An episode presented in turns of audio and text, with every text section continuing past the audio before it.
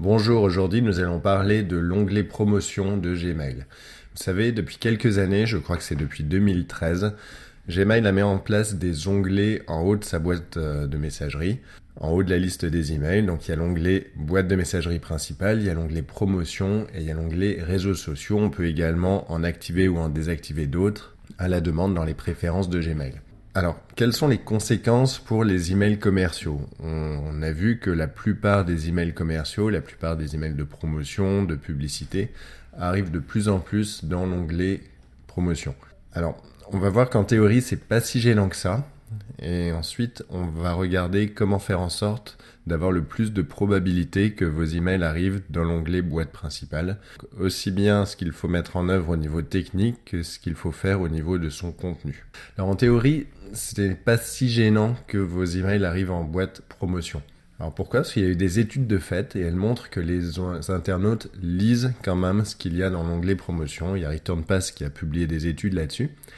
Et ils se sont rendus compte que les taux d'ouverture des messages qui arrivent dans l'onglet promotion ne sont pas forcément intérieurs euh, à ceux qui n'y arrivent pas, en tout cas à ce qu'ils avaient dans les campagnes précédentes. L'explication, c'est que les internautes consultent quand même cet onglet et le consultent à temps choisi, c'est-à-dire quand ils ont décidé d'aller voir ce qu'il y a dedans, ça veut dire quand ils ne sont pas dans leur, dans leur flux de travail quotidien. Du coup, sur pas mal d'activités, notamment tout ce qui est e-commerce, tout ce qui est voyage, tout ce qui est assurance, ils se sont rendus compte que les taux de, enfin, les taux d'ouverture moyens n'avaient pas chuté à cause de l'onglet promotion. Alors par contre, notamment en B2B, c'est quand même assez important de pouvoir arriver dans la boîte principale, tout simplement pour se démarquer des concurrents, pour que l'internaute lise votre message tout de suite. Alors il n'y a pas de méthode infaillible pour ça. Il y a beaucoup de tests qui ont été faits, on peut tirer pas mal de, pas mal de conclusions, pas mal d'astuces à mettre en place pour arriver le plus possible en boîte principale. Alors d'abord, il y a tout ce qui est technique. Tout ce qui est technique, ça dépend surtout du routeur, du routeur emailing. Il y a la partie header. Donc les headers, ce sont des petites lignes de texte euh, invisibles hein, dans votre message, mais que vous pouvez voir si vous ouvrez la source de votre message.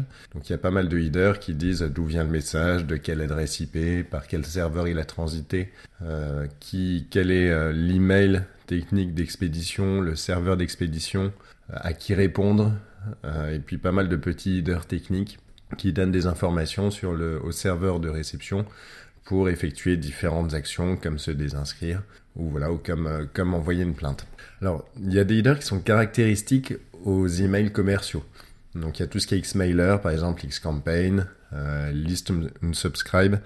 Donc, tout ça, ce sont des headers qui sont spécifiques au routeur emailing qui permettent de se désinscrire automatiquement et qui permettent d'identifier le routeur. Alors, plus vous allez avoir un nombre de headers comme ça important et plus ils vont être associés à un routeur euh, commercial, par exemple euh, Mailchimp pour ne pas le citer, euh, plus vous allez avoir de chances de passer dans l'onglet promotion.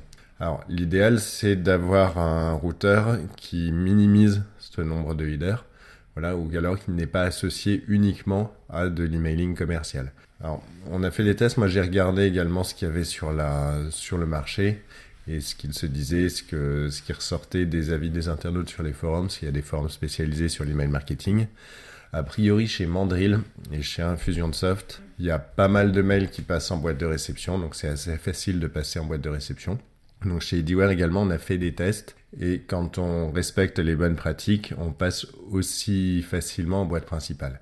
D'ailleurs, vous pouvez tester la plateforme Ediware gratuitement. Je vous ai mis un lien dans la description de ce podcast. Ensuite, il y a tout ce qui est contenu. Donc le contenu est assez important dans le fait de passer en boîte principale et pas en boîte promotion. La règle, elle est toute simple. Plus le mail va ressembler à de la correspondance classique, à un mail qui a été envoyé à la main par un de vos correspondants, plus le mail aura de chance de passer en boîte principale. Alors il y a quelques astuces pour arriver à ça. Déjà commencer par un sujet court. Quand vous envoyez un mail à un correspondant, à quelqu'un que vous ne connaissez, que vous connaissez, vous n'envoyez pas un sujet qui fait une phrase entière avec un verbe, un adjectif, un sujet. Enfin, vous mettez un sujet assez court de quelques mots. Et donc, il faut essayer de, tendre vers ça quand vous envoyez un emailing à vos internautes, à vos inscrits. Ensuite, il faut essayer d'adresser le mail à un nom bien particulier. Vous savez, quand vous recevez un mail de quelqu'un qui vous a dans son carnet d'adresse, vous avez en destinataire, donc euh, à côté du champ A, l'email, mais aussi le nom et le prénom. vous avez le nom et le prénom, enfin en tout cas exactement comme c'était dans, dans votre euh, carnet d'adresse. Vous pouvez faire ça à partir d'une plateforme emailing. Il suffit d'utiliser la personnalisation et donc bien sûr d'avoir l'email, le nom et le prénom associés.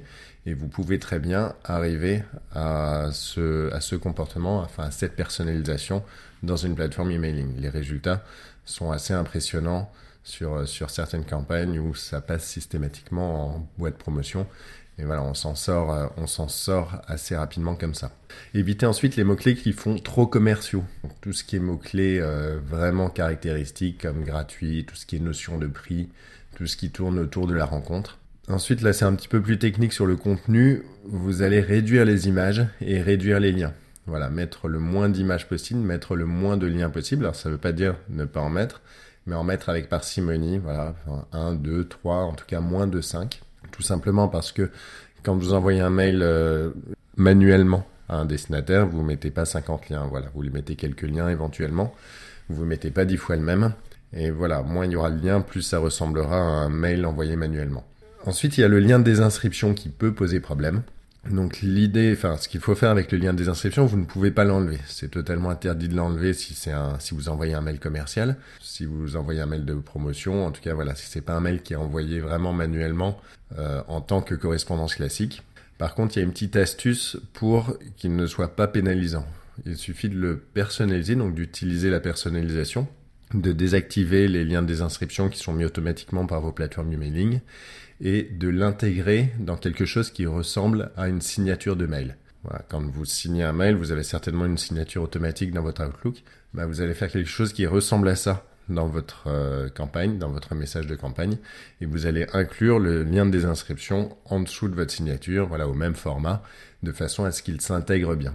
Et enfin, il y a quelque chose de rédhibitoire sur tout ce qui est onglet promotion, onglet boîte principale dans Gmail, ce sont les flux RSS. Alors ça, je ne sais pas pourquoi, mais on a fait pas mal de tests. Enfin, quand on était bloqué pour passer en, boîte principale, euh, on s'est rendu compte que quand il y avait un lien, un lien vers un flux RSS, c'était totalement impossible de sortir de la boîte promotion.